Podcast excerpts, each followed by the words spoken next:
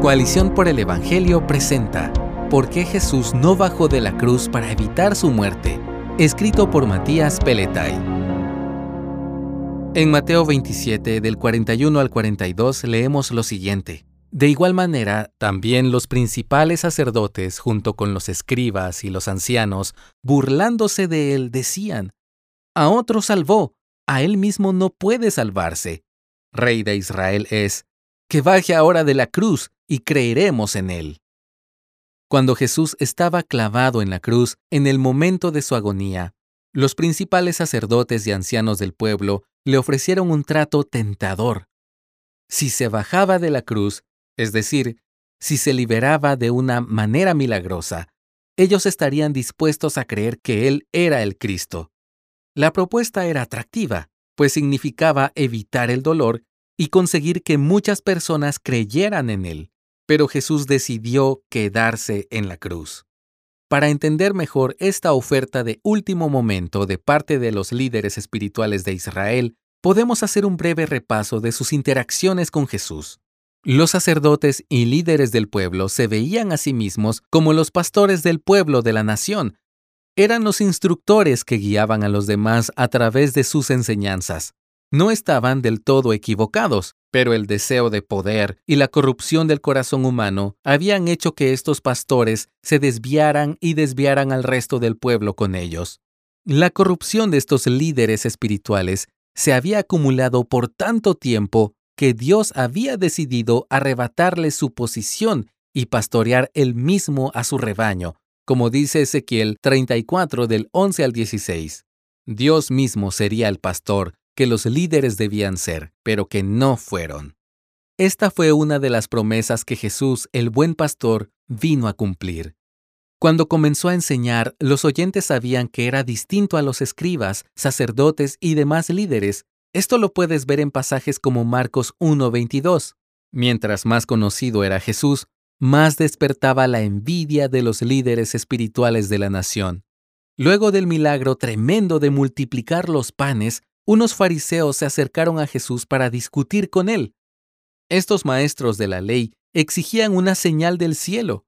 Esto lo puedes leer en Marcos 8, del 11 al 13. Actuaban como los jueces de la fe, como los únicos capaces de certificar si este hombre, que decía ser Dios, era realmente un enviado del cielo. Esta actitud arrogante les impedía ver las obras de Jesús a la luz del Antiguo Testamento para entender que las promesas de Dios se estaban cumpliendo en él.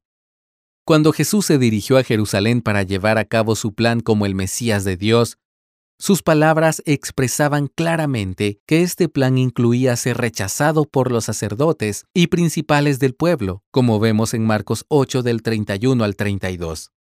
En la ciudad de Jerusalén, Jesús fue recibido por la multitud como el rey esperado, una aclamación popular que fácilmente podría haber aumentado el resentimiento de los líderes de la ciudad. Cuanto más luego de que Jesús echó a los mercaderes del templo. El escándalo era público, la autoridad de los sacerdotes y escribas era desafiada y la figura de Jesús crecía. Por eso los sacerdotes, escribas y ancianos le salieron al encuentro para demandar explicaciones. En Marcos 11:28 le increpan, ¿Con qué autoridad haces estas cosas? ¿O quién te dio autoridad para hacer esto? Pero Jesús no les respondió. La pregunta solo tenía el propósito de censurar, de castigar y prohibir que él siguiera enseñando y modificando las costumbres. Los líderes no estaban dispuestos a aprender o a escuchar alguna explicación de parte de Jesús. Las señales estaban a la vista, los ciegos veían, los cojos andaban, los muertos eran resucitados y el Evangelio era anunciado a los pobres. Las promesas de Dios, escritas por los profetas, se estaban cumpliendo ante los ojos de los escribas y fariseos, pero su corrupción no les permitía verlas. Su deseo de mantener el poder y su orgullo les impedía reconocer las señales. Una generación perversa y adúltera que exigía señales pero que no era capaz de entender los tiempos acordes a las escrituras. Tal era la ceguera de su pecado que cuando este liderazgo finalmente logró llevar a Jesús a la cruz, seguía pidiéndole señales a este hombre moribundo. Claro que lo hacían para burlarse, como lo hacía el resto de las personas que pasaban por allí, pero aún así se atrevieron a asegurar que ellos estarían dispuestos a creer que Jesús era el Mesías si demostraba una señal poderosa y se bajaba de la cruz. ¿Puedes imaginarlo?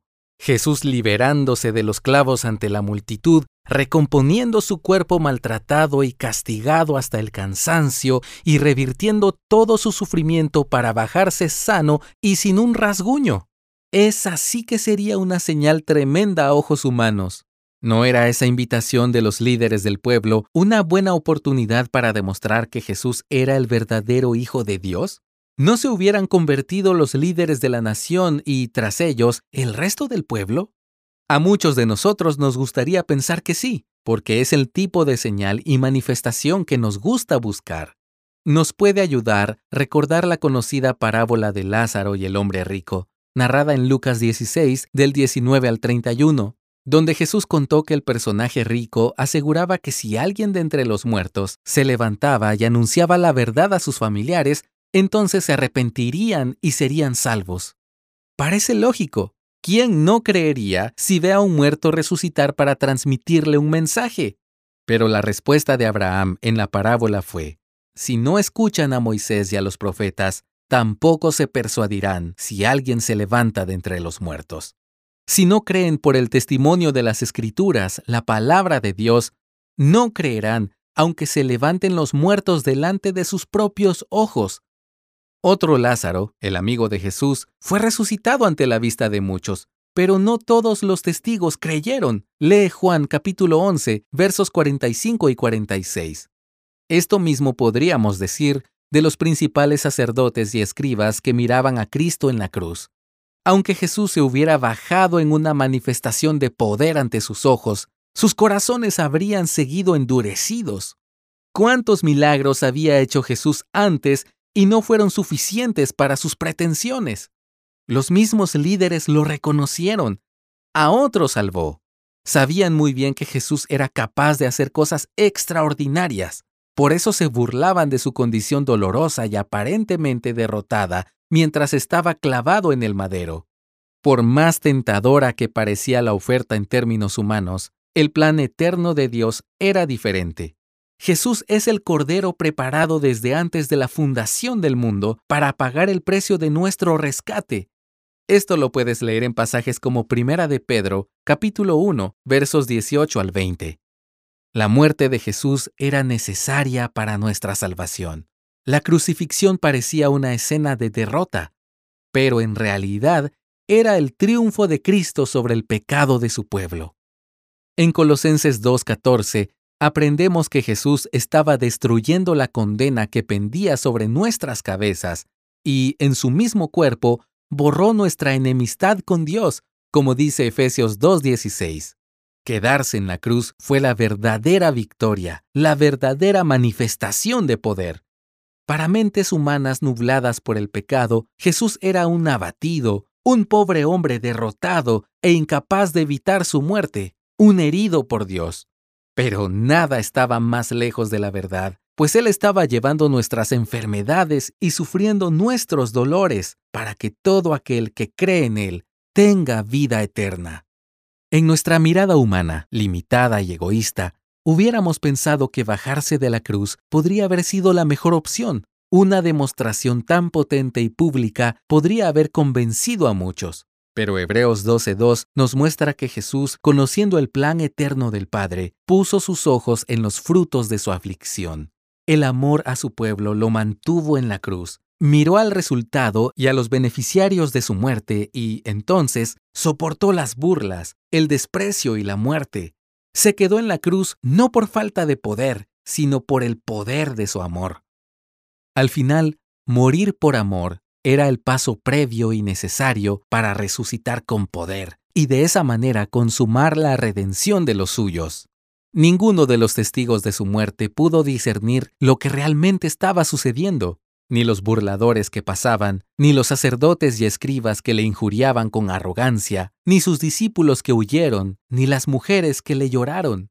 Fue la gloria del Cristo resucitado lo que convenció a sus discípulos de su fe y lo que les permitió entender el verdadero sentido y significado de la cruz. Pero, ¿cómo convencer a aquellos que no pueden ver con sus ojos físicos a Jesús resucitado? La respuesta está en lo que Abraham le dijo al hombre rico en la parábola que Jesús relató. A Moisés y a los profetas tienen. El Espíritu de Dios nos muestra la gloria de Cristo en las Escrituras, en Moisés y en los profetas. Es imposible entender, ver y conocer el significado de la cruz fuera de las Escrituras y sin la ayuda del Espíritu Santo. En Efesios 1 del 18 al 19 vemos que gracias a la iluminación del Espíritu podemos entender cuál fue el poder que actuó en la resurrección y coronación de Jesús, y que ahora vive en nosotros si hemos aceptado la redención por la fe. Al conmemorar el día de la muerte de Jesús, nosotros vemos mucho más que una cruz de dolor, como solo veían aquellos líderes espirituales de Israel. Nosotros vemos la gloria de Cristo, su triunfo sobre el pecado y el precio de nuestro rescate. Los sacerdotes y ancianos, ciegos en su arrogancia, se burlaron del Salvador en su sufrimiento.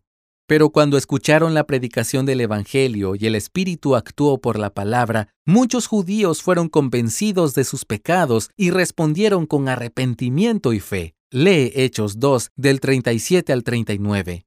Gracias a la predicación y al testimonio de la Iglesia de Jerusalén, incluso muchos sacerdotes vinieron a la fe, según Hechos 6-7. Tal vez muchos de ellos habían contemplado a Cristo en la cruz y menearon la cabeza algunos en forma de burla y otros con decepción. Tal vez se convirtió alguno de aquellos que gritaron con soberbia, que baje ahora de la cruz y creeremos en él. Jesús no se bajó de la cruz, sino que se quedó por amor hasta que su obra fue consumada, como dice Juan 19:30, y por eso muchos sacerdotes después pudieron creer. De la misma manera, nosotros creemos en Dios y hemos recibido su perdón porque Cristo no se bajó de la cruz, sino que se quedó allí por amor. Gracias por escucharnos. Si deseas más recursos como este, visita coaliciónporelevangelio.org.